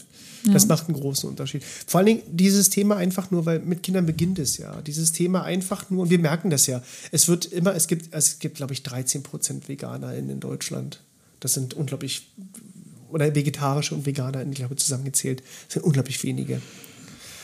Die waren aber die letzten zehn Jahre bei 3% oder so. Also das Thema wird ja immer präsenter, man merkt das ja auch. Mittlerweile guckt man ja auch vielleicht, Gott sei Dank, auch mal komisch, wenn jemand da irgendwie sagt, oh, ich esse heute mein Schnitzel oder so. Ich weiß es nicht. Also ich, ich habe so das Gefühl, dass es einfach gesellschaftlicher, salonfähiger gemacht wird, dieses Thema als okay wahrzunehmen. Ähm, ich glaube, in zehn Jahren werden wir, uns, ähm, werden wir uns mehr darüber Gedanken machen, weil die Kinder sich jetzt schon mehr darüber Gedanken machen. Also man woke, man ist erwacht und man hat so ein bisschen das Gefühl, dass man aufmerksam allen Lebewesen gegenüber ist. Es wird ja liberaler und freier so ein bisschen. Und wenn du dir mal anguckst, wie Fleisch eigentlich früher war, dass man jeden Sonntag den klassischen Sonntagsbraten hatte, dass es okay war, so zu essen und dass man. Ich gebe dir nur mal das Beispiel mit Zigaretten damals da war es okay, wenn das Kind im Wohnzimmer war, dass, es, dass, die, dass die Eltern einfach im Wohnzimmer geraucht haben. So. Und dann würden wir heute sagen, um Gottes Willen, was ist denn hier los? Warum machen sie das? Und da war das gang, gang und gäbe. Man konnte damals im Flugzeug rauchen, in der Bahn rauchen, in Restaurants rauchen. Das war ganz okay, dass du im Edelrestaurant saßt und Leute haben neben dir gequalmt. Und heute würdest du komisch gucken, wenn das passiert. Ich bin selber Raucher und ich würde komisch gucken, wenn das passiert. Weißt du, ich würde selber dann neben schon denken, was ist denn hier los? Was ist denn hier verkehrt? Oder mit dem Anschnallgurt, der damals Pflicht eingeführt worden ist, wo die Leute auf die Barrikaden gegangen sind, weil die gesagt haben, keine Anschnallgurte mehr. Und heute regen wir uns darüber auf, wenn man nicht angeschnallt ist. Es muss mit Verboten starten, da gebe ich dir total recht. Es muss also mit. Das habe ich gar nicht gesagt. Ja, es muss aber mit, mit, mit Entscheidungen starten von, ja. von oben, die jetzt sagen, Anschnallgurte sind jetzt Pflicht oder mhm. Rauchverbote in Restaurants oder ähnliches. Weißt du, es muss mit sowas starten. Und theoretisch ist, ist all diese große Negativfälle, die man dann hat, wie um Gottes Willen, wie kann das verboten werden oder wie könnte man das und das, ist heute relativ gesellschaftlich normal angesehen. Fahrradhelme und so weiter, also dass man, dass, dass, dass, äh, dass man da bestimmt oder für Kinder Fahrradhelme haben mussten. Ich habe vor kurzem Werbungen gesehen aus den 40ern, 50ern, 60ern, glaube ich. Und dann hat das Kind, dann ging es um eine Zigarettenmarke, die, die, die vermarktet worden ist. Und der Papa kam mit seinem Koffer nach Hause von Arbeit und die Mama hat zum Kind gesagt, der Papa kommt, hol doch mal schnell seine, dann wurde die Zigarettenmarke genannt, hol doch mal schnell die, weiß ich, Lucky Strikes. Und dann ist das Kind in den Schrank gegangen, hat die Lucky Strikes schon rausgemacht, hat das Feuerzeug, nee, ist, ist dann zum Papa gerannt, hat gesagt, Papa, hier, deine Zigarette, du bist doch ganz geschafft von Arbeit. Und dann hat der Papa gesagt, hahaha, kleiner süßer Bengel, aber du hast wohl was vergessen. Das Feuerzeug. Und dann ist das Kind Feuerzeug holen gegangen, dann hat der Papa sich hingesetzt, die Zigarette geraucht und dann kam so die Abblende von, das sind die Zigaretten für den Mann. Und das Kind hat sich so angelehnt an den Papa, die Frau hat sich so an den Papa angelehnt und der Mann hat die Folge gefallen. Das war in den 60ern, 70ern, 50ern, weiß ich nicht, eine normale Werbung. Das weißt, du, woran, ja, weißt du, woran ich da denken muss?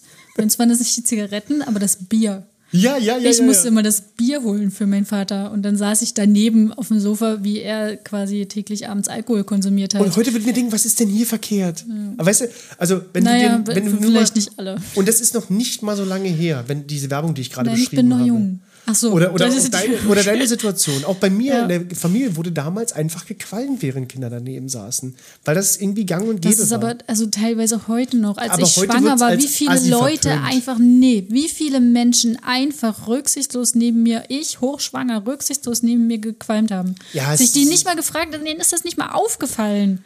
Ja, ich sage ja, dass mal, das irgendwie problematisch sein könnte. Ja, man macht sich heute, glaube ich, weitaus mehr Gedanken. So, also man macht sich heute weitaus mehr Gedanken, dass man, dass, also diese Werbung, die ich, also wie, wie, aber wie beeinflusst wir sind. Guck mal, diese Werbung, die ich gerade erzählt habe, die ist ja durch, durch alle, also sowas hat ja jeder Mensch da mitbekommen in diesem Alter. Und da musst du dir vorstellen, dass Menschen, also dass wir ja damit aufwachsen, dass es voll normal ist, vor Kindern zu rauchen. Und der Papa kommt mit seinem Koffer nach Hause, mit so einem Hut nach Hause von seiner schweren Arbeit. Die Frau wartet schon, weil die ja gekocht Natürlich. hat. So. Also es ist so ein Familienbild, was uns eingezimmert worden ist. So anhimmeln, endlich ja. ist der Papa da.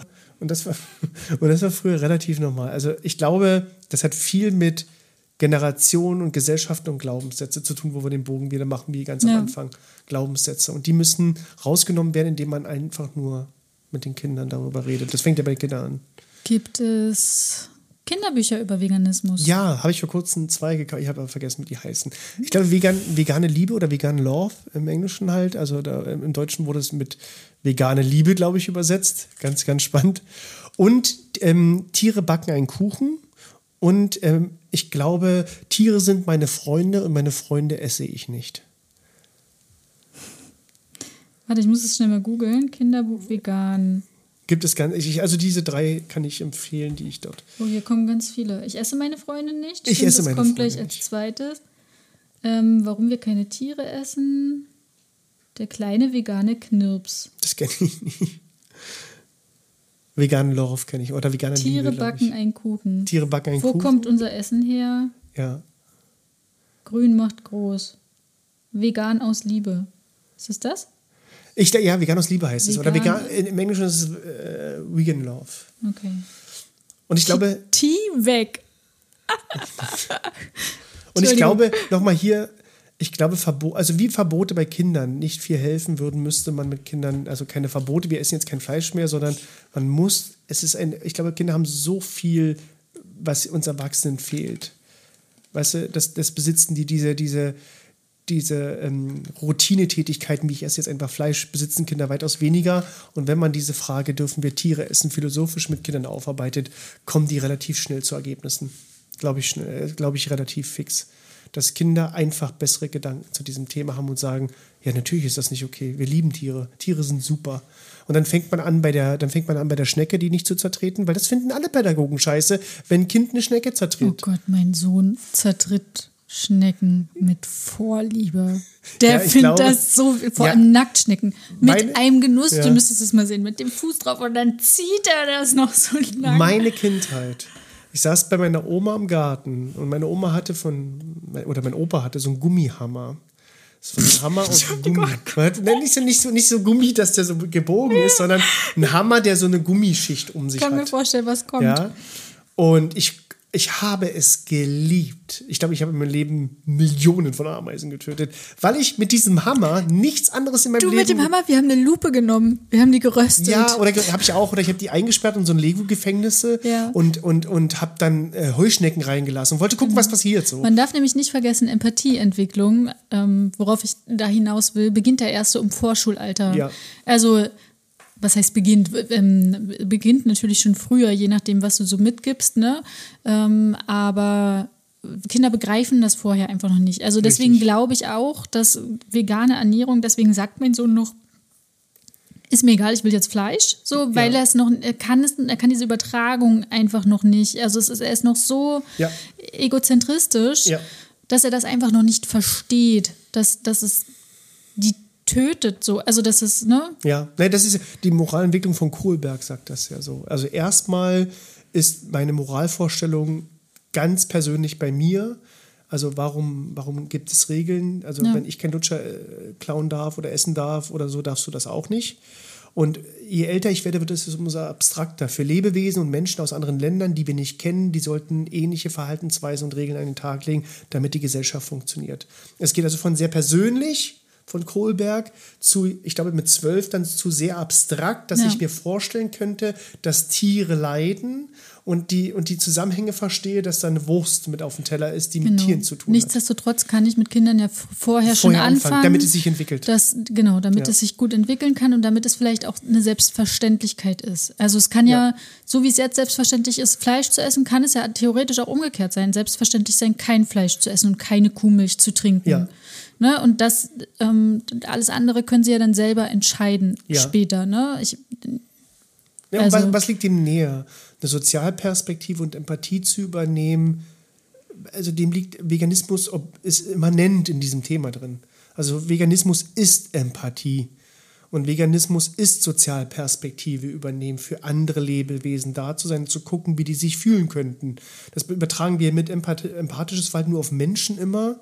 Aber es hat ja, Veganismus ist ja genau, äh, Veganismus ist Empathie, was anderes ist es ja nicht. Und man kann dieses Thema so unglaublich toll in der Entwicklung von Kindern wahrnehmen. Also, dass man, wie du gerade gesagt hast, das einfach als pädagogische, äh, als, als pädagogisches Mittel nimmt, was es ja eigentlich ist oder ein Ziel davon ist. Ja. Und ich glaube, ich glaube, dass man einfach nur Fragen stellen muss. Man muss Kinder einfach nur Fragen stellen. ja, ich weiß gar nicht, ich würde gar nicht so weit, ich würde einfach die Normalitäten umdrehen. Also warum gehen wir denn, ist denn der Ausgangspunkt nicht, ähm, sich vegan oder fleischlos und kuhmilchlos auf jeden Fall zu ernähren? Und warum ist denn nicht das Absonderliche quasi Fleisch zu essen? So, da, so können doch Kinder auch aufwachsen. Also es kann doch auch genau andersrum sein, weißt du? Ja. Und ähm, genau, und den Rest können sie ja dann später für sich selber entscheiden. Aber einfach eine umgekehrte Normalität, einfach mal so ein bisschen Ja. den, den Wind aus den Segeln nehmen. Also, ja. Na, und wie es immer so ist, Alternativen aufzeigen. Wie kriegen wir heute einen Kuchen gebacken, ohne, ohne dass wir Tiere da, dass Tiere darunter leiden? Ja, na gut, da schlägst du ein veganes Kochbuch auf. Ja, aber das hat ja schon, dass, dass, dass Kinder verstehen, es gibt Sachen, die gut schmecken, ohne, ohne, ja, aber ohne Fleisch wenn, zu ich, wenn es beinhalten, oder? normal ist, ohne, ohne, ohne tierische Produkte, dann ist doch das. Ach so, ja, ja, okay. Weißt du wie? Ja, ja. Also dann ist es ja nicht mehr, dann muss ich ja keine, keine extra Angebote dazu machen, sondern es ist normal. Ja. Es ist so, es ist einfach, er schmeckt halt der Kuchen, weil das ist der normale Kuchen. Die Hafermilch ist die normale Milch, nicht die Kuhmilch. Ja, du hast so, recht. weißt du? Vegane, vegane Leben, also Veganismus ist ja, oder Veganismus ist eine Lebenseinstellung, ist ja keine Idee, die man hat, ist eine Lebenseinstellung, dass man führt. Und jeder Veganer und Veganerin würden sagen, Fleisch schmeckt halt. Also jeder sagt das. Ist ja nicht so, dass Fleisch nicht schmeckt. Fleisch schmeckt halt, Milch schmeckt mir. Mir würde das jetzt nicht mehr schmecken. Vielleicht kommt das dann irgendwann dazu. Aber ich weiß, dass ich früher Burger geliebt habe und Salami-Pizza geliebt habe und dass ich, dass ich, dass ich Fleisch gern gegessen habe, dass ich Bolognese liebe so. Also es ist nicht so, dass ich das nicht gerne esse oder dass VeganerInnen das nicht gerne essen, sondern das ist eine Moraleinstellung, die man sich gibt. Ja. Und entweder kann man die mit dem Klimawandel begründen und es ist vollkommen egal, wie man seinen Veganismus begründet. Ob es Klimawandel ist, ob es ähm, moralische Werte von, also moralische Einstellung von Tieren ist, äh, ist vollkommen egal. Hauptsache man macht's. Und es hat ja damit zu tun. Also wenn du Tiere liebst, liebst du diese Welt und wenn du vega- vegan lebst, stirbt diese Welt nicht. Und die Welt stirbt nicht, sondern sterben wir nicht. Veganismus hat ja mit den Menschen ganz Ich viel glaube, zu tun. der Zug ist abgefahren, oder? Ja, also der, der, die Berichte, die, die wir haben, sind so, dass wir den nicht mehr aufhalten können, den Klimawandel.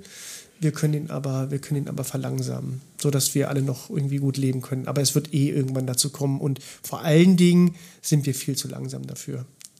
Das muss man am Ende doch mal sagen. Wir sind einfach viel zu langsam dafür. Wenn sich jetzt alle, das wurde ja toll dazu, wenn sich jetzt alle Veganer nähern würden. Also wir machen da jetzt mal die best, beste, beste Forschung, die wir haben können. Dann kann man den unglaublich geil aufhalten. Also so weit aufhalten, dass wir in 30, 40 Jahren nicht diese Probleme bekommen werden. Aber es ist- hat halt ein Problem mit Men Menschen, sind schon das Problem. Wir, die nicht, sondern wir. Wir sind Trottel. Er hat auf meinen Hund gezeigt, Ja. für alle, die jetzt nur Der ist- hören und nicht sehen Der, können. der, der ist nicht das Problem. Weil der, den kann man übrigens vegan ernähren. So, wir sind überzogen. Wir sind bei einer Minute, eine Stunde 30. Das war eine ja, aber wir haben auch viel lange, wir müssen viel schneiden. wir müssen heute viel schneiden. Aber es war eine Folge, die mir auf dem Herzen liegt.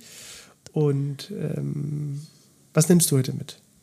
Ich habe ja viel geredet heute. Ich habe ja viel voll gequatscht, weil das ein Thema ist, weil Also mein schlechtes Gewissen, aber Käse wird jetzt sowieso gestrichen. Das mit dem Lab wusste ich einfach nicht. Das wusste ich einfach nicht. Guck mich nicht so vorwurfsvoll an, Hund. ähm, genau, nee, also Käse wird sowieso jetzt gestrichen für mich oder also überwiegend. Ich will mir da auch ein bisschen den. ja, Toni kriegt das Ohr abgeleckt. Ähm, ich will mir da auch ein bisschen den Druck rausnehmen. Ähm, genau. Weil Ah, nee, wenn du das so mit Weltuntergang erzählst, kann ich mir eigentlich auch nicht den Druck. Ich bin sehr ambivalent ähm, nach dieser Folge oder war ich auch schon davor. Ich wusste das ja und ich bin ja da sehr, sowieso immer sehr leicht äh, beeinflussbar, wie du weißt, von solchen Dingen und das löst es bei mir immer erstmal aus, so eine, so eine wie Panik. Ich bin ja auch, ich bin ja auch ziemlich straight. Ich könnte ja auch sagen, hey und so. Nee, nee ist es ja nicht, ist ja die Realität. Also du erzählst ja, ja jetzt nicht, du, du machst es ja nicht irgendwie schlimmer, als es ist, sondern es ist so und ich weiß das. Und das löst dann bei mir immer so mal für zwei, drei Wochen so ähm, Panikgefühle aus. Und ja. äh, ich weiß ich nicht. Weiß ich nicht. Ähm, Vielleicht ist es aber ein, guter Impuls, dieses pa also Panik ist nie ein guter Impuls, aber, aber diesen, diesen, also diese Emotionen daraus zu nehmen, um was zu verändern. Es ist alles besser als keine Emotion zu diesem aber Thema. Aber es ist auch haben. unglaublich frustrierend. Also ich habe schon so viel verändert. Ja? Dann bist du, das heißt ja nicht. Also und wenn aber niemand in meiner Umgebung mitmacht, so, das, das ist so frustrierend einfach. In der, in der Krippe, in der mein Kind war als erstes, gab es fast jeden Tag Fleisch. Ja, ich, ich glaube, es war mal was Besonderes, ein fleischloser Tag. Das, das ist die Welt, in der wir leben und das ist so unglaublich frustrierend. Weißt du, wie oft ich mir oft jetzt auf. Ich war vor kurzem essen mit, mit, mit einem Freund und der hat Fleisch gegessen. Und in meiner Welt ist das natürlich, wie ich gerade erzählt habe, ganz abstrus, überhaupt Fleisch zu essen. Das ist ganz unnatürlich, das haut alles nicht mehr hin. Das ist, als wenn du gerade ein Baby vor mir isst, ein Kind ist. Dann, würd, dann würdest du doch denken, was ist denn hier verkehrt? So denke ich in diesem Fall, ne? Weil ich aus diesem Ding da raus bin. Und dann isst ihr ganz normal Fleisch und ich, mir liegt es auf der Zunge, irgendwas zu sagen, weil ich denke, das ist doch, kann doch nicht normal sein. Auf der anderen Seite weiß ich ja, wie bescheuert man missionieren möchte, wenn man dieses Thema anfängt. Auf der anderen Seite sage ich mir aber genauso, das ist ja die Idee, diese, diese ambivalente Schwert, was über einen hängt, so. Ähm, ja, ist doch vollkommen egal, ob ich jetzt doof dafür dastehe. Hauptsache, ich habe die Meinung gesagt, dass das, das ist, man, man muss hier was verändern. So. Hilft mir das jetzt irgendwie nicht, der komische Veganer zu sein, der, der nicht die Leute missionieren will, oder will ich hier wirklich was verändern? So. Also es ist vollkommen egal, wie ich jetzt gesehen werde von den Menschen. Hauptsache, ich muss es erwähnen, dass es nicht gut ist. So wie ich nicht an mich halten kann, wenn Kinder in der Öffentlichkeit angeschrien werden von ihren Eltern. Ja, solltest du ja auch nicht dann an dich halten. Ja, aber das ist bei Tierenessen doch genau dasselbe, oder nicht? Weißt du, und diesen, diesen, diesen, diesen Gedankenspiel haben, glaube ich, alle Veganer, die das hören, haben alle diese, diese Gedanken, dass es doch nicht okay ist, dass wir, dass wir das einfach akzeptieren, dass das so ist. Dass ich jetzt einfach essen gehe mit Freunden und die essen von mir Fleisch und ich rede so mit denen und denke, es stimmt doch hier irgendwas nicht, irgendwas ist doch nicht richtig so. So wie es nicht richtig ist, Kinder anzuschreien und Menschen gehen einfach daran vorbei, wenn Kinder angeschrien werden auch wenn es die eigenen Eltern sind. Ich, ich, kann meinen Mund nicht halten dabei. Und ich glaube, man darf auch den Mund nicht halten. Und Hauptsache auch das Gefühl zu haben, und vielleicht das nochmal als Mitgabe, auch wenn sich in deiner Umgebung nicht viel verändert, du gehst ins Bett und sagst, ich glaube, es gibt einen guten Spruch. Wenn ich dreimal am Tag esse, dann weiß ich, dass ich dreimal am Tag ein guter Mensch war. Ha. Das hat äh, ich glaube, irgendein Promi gesagt, der. Ein Promi. ich Logisch. weiß nicht genau, wer es war. Es war ein, Promi, der äh, vegan lebt. Also wir sind hier unglaublich fachlich und ja, arbeiten ja, ja. mit tausend hat, Ich habe ja vor kurzem dieses Zitat gesehen, dachte eigentlich ein total schönes Zitat. Es geht nicht darum nur, dass ich dreimal am Tag esse und, und verzichte, sondern ich weiß, dass ich dreimal am Tag einfach ein guter Mensch sein kann und einfach Lebewesen beachten kann. So einfach ist es. Also ich tue was Gutes irgendwie. Und ich muss nichts anderes machen als Verzicht. Ich muss ja nicht mehr, ich muss nicht mehr Sport treiben. So. Ich muss einfach nur verzichten. Das ist eigentlich total einfach. Ja. ja. Schön. Dann äh, war die Folge heute von Muttermilch zu Kuhmilch. Ganz ja. wunderbar. ja. Ähm, Vielen Dank für deinen Einblick und deine Straightness. Ja. Leben Sie vegan. Go Weekend, sagt man so schön. Go Weekend, Alerta, Alerta, Go Weekend, sagt man so schön. Adios.